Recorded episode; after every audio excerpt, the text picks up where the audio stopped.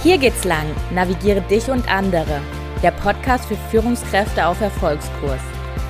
In diesem Podcast geht es darum, wie Führung in der Praxis oft aussieht, wie du dich erfolgreich selbst führst und vor allem, wie du dich zu einer großartigen Führungskraft für deine Mitarbeiter und Mitarbeiterinnen entwickelst. Mein Name ist Jasmin Wild und ich finde es mega schön, dass du heute hier bist.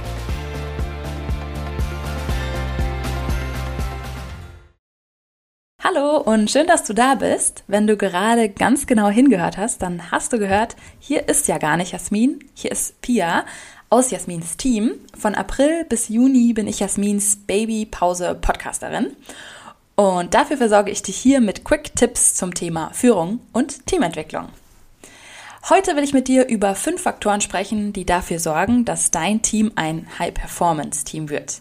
Es gibt da nämlich ganz konkrete Punkte, anhand derer sich das bewerten lässt. Du kannst sie ganz einfach in Form eines Workshops oder eines Meetings mit deinem Team durchgehen und dadurch verstehen, in welchen Aspekten ihr bereits super seid und wo ihr eventuell noch Nachbesserungsbedarf habt.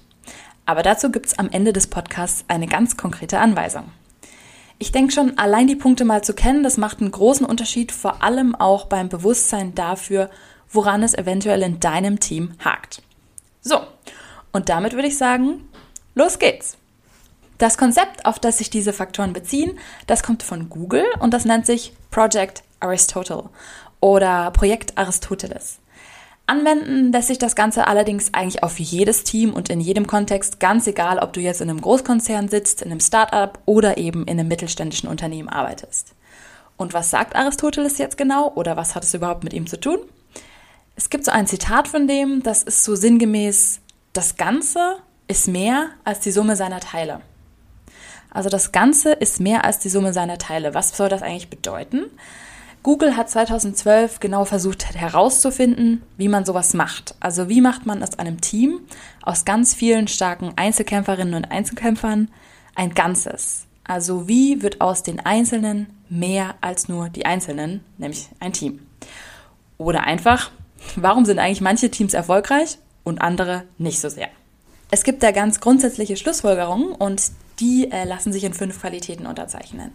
Für mich ist es ein total nützliches Modell, vor allem auch, um zu verstehen, warum ein Team nicht funktioniert. Sowas wie eine Schablone, die du anlegen kannst an dein Team und dann einfach verstehst, aha, an dieser Stellschraube muss ich drehen und wenn das dann funktioniert, dann greifen die Zahnräder wieder ineinander.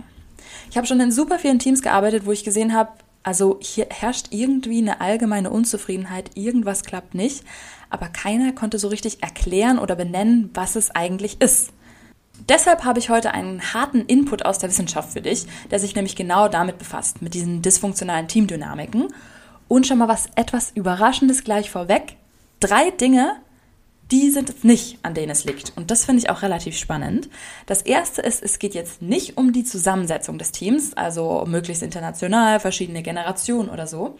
Es geht auch nicht um dich und dein Führungsstil und es geht auch nicht um bestimmte Persönlichkeitstypen oder berufliche Hintergründe, die man da vereinen muss. Nein, all das ist es nicht. Aber was ist es dann jetzt? So, dazu kommen wir jetzt. Es geht vor allem um gute und effektive Teamarbeit, wo Teammitglieder untereinander miteinander positiv umgehen. Und das ist auch schon der allererste Punkt. Punkt eins, was Google herausgefunden hat, ist, ein Team muss psychologische Sicherheit empfinden. Es muss die sogenannte psychologische Sicherheit geben. Und das ist übrigens nach Google auch der wichtigste Punkt. Was bedeutet das genau? In deinem Team, das muss einfach ein sicherer Ort sein für zwischenmenschliche Risikobereitschaft. Mach mal hier gerne auf Pause und frage dich, wie du die von mir jetzt genannten Fragen beantworten würdest. Kann jeder in deinem Team seine Meinung frei äußern? Wie wird in deinem Team mit Vorschlägen umgegangen? Unterstützen sich die Teammitglieder untereinander? Traut man sich, Fehler zu machen? Wie wird denn in deinem Team mit Fehlern umgegangen?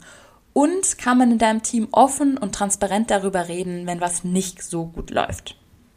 Wenn du dir jetzt sagst, oh, bei manchen Fragen bin ich mir gar nicht so sicher, wie ich darauf jetzt antworten soll, ja, dann ist die psychologische Sicherheit in deinem Team nicht so stark ausgeprägt, wie sie vielleicht in einem super Team ausgeprägt sein sollte. Da gibt es nämlich auch einen klassischen Wertekonflikt. Geborgenheit oder Sicherheit steht hier gegen das Thema Autonomie, Durchsetzung. Also wenn du ein harmonisches Team willst, in dem keiner Fehler macht, das geht einfach nicht. Also irgendwann muss man auch mal Dinge ansprechen. Man muss eine offene Fehlerkultur schaffen, in der man auch Meinungen aushalten kann, aber in der auch Raum gegeben wird für diese Meinung. Und das beeinflusst dann eben, wie psychologisch sicher man sich in einem Team fühlt. Vielleicht hast du jetzt auch schon festgestellt, aha, psychologische Sicherheit, interessant. Da könntest du auf jeden Fall nochmal konkreter reingehen. Da kannst du gerne heute einfach einen Anfang machen, indem du darüber nachdenkst, wie wertschätzend du mit deinem Team umgehst oder auch, ob du Feedback nur in eine Richtung denkst oder in beide Richtungen. Oder holst du dir auch als Führungskraft öfter mal Feedback von unten nach oben ein oder gibst du nur Feedback in dein Team? Also allein das macht schon mal einen großen Unterschied, um die psychologische Sicherheit in deinem Team zu erhöhen.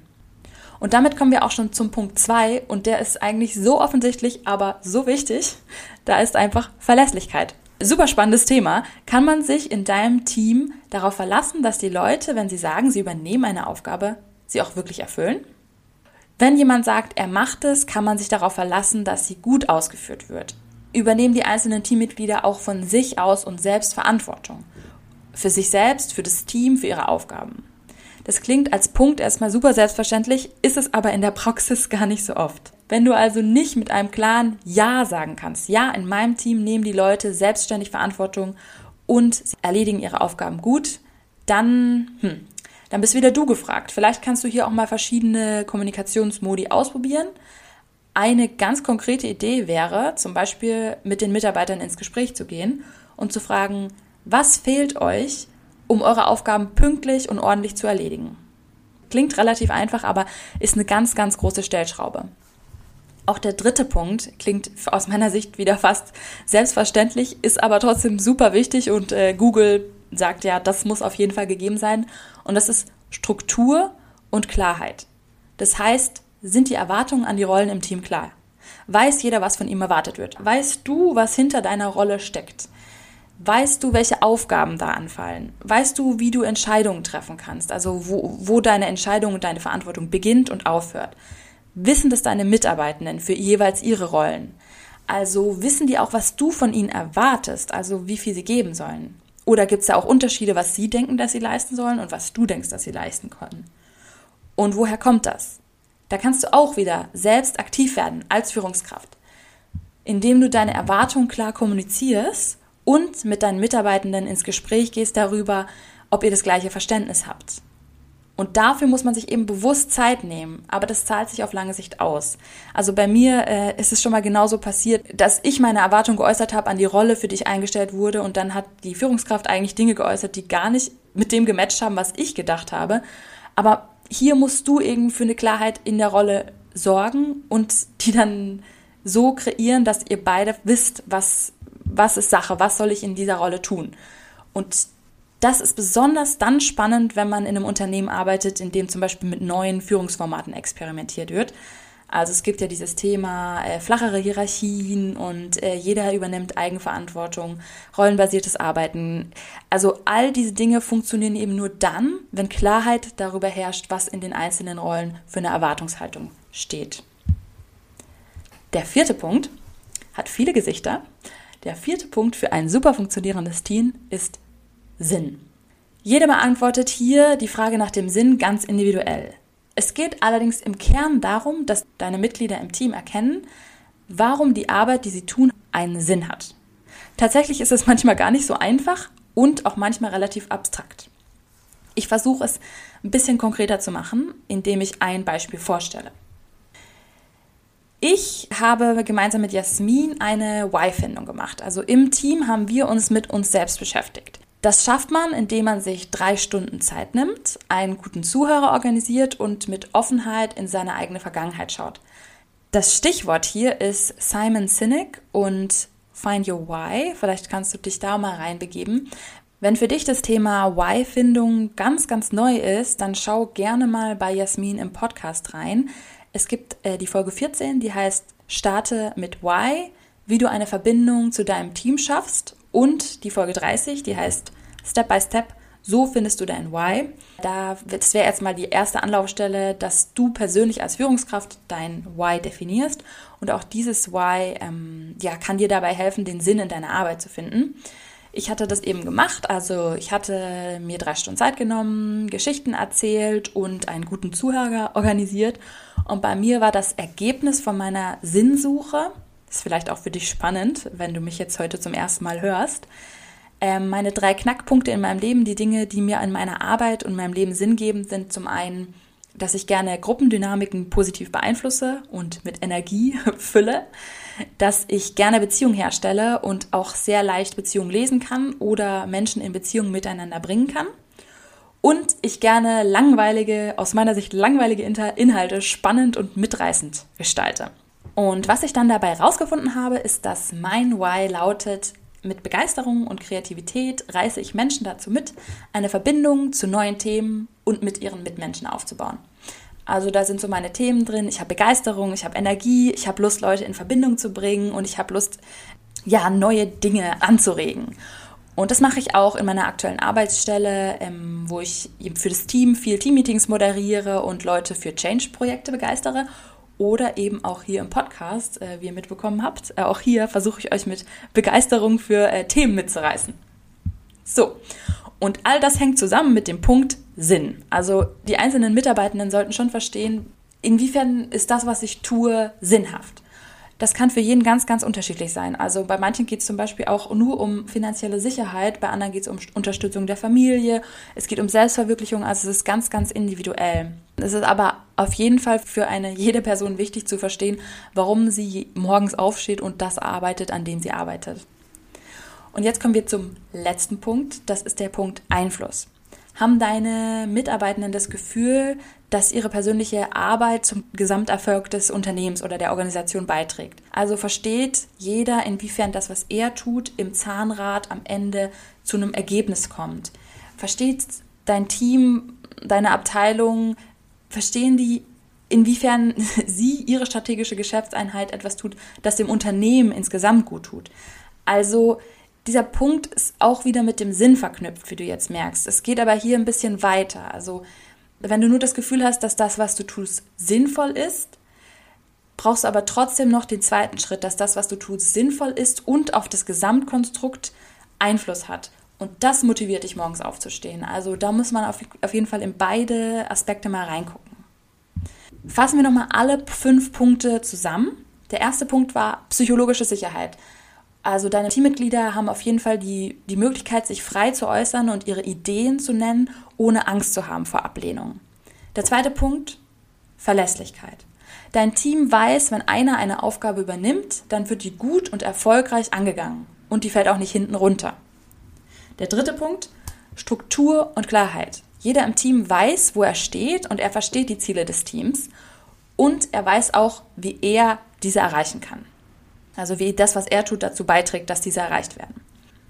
Der vierte Punkt ist die Bedeutung. Also deine Teammitglieder verstehen, dass woran sie arbeiten einen insgesamten Sinn hat. Und der letzte Punkt ist der Einfluss.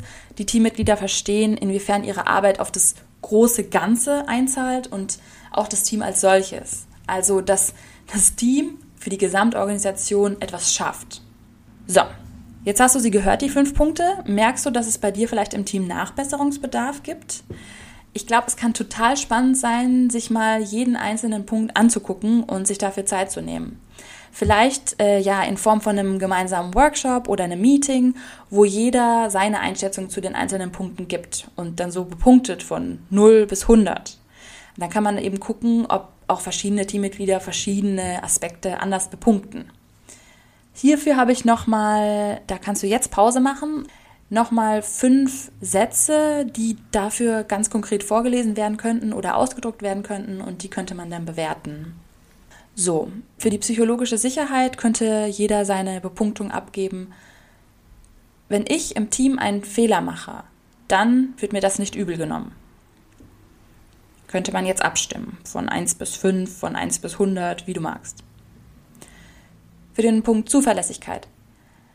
Wenn meine Kollegen oder Kolleginnen sagen, dass sie etwas tun, dann halten sie sich auch daran. Wieder abstimmen, 1 bis 5. Struktur und Klarheit. Ich weiß, was von mir in meinem Arbeitsalltag erwartet wird. Punkt 4 ist Sinn. Die Arbeit, die ich für das Team mache, ist bedeutungsvoll für mich.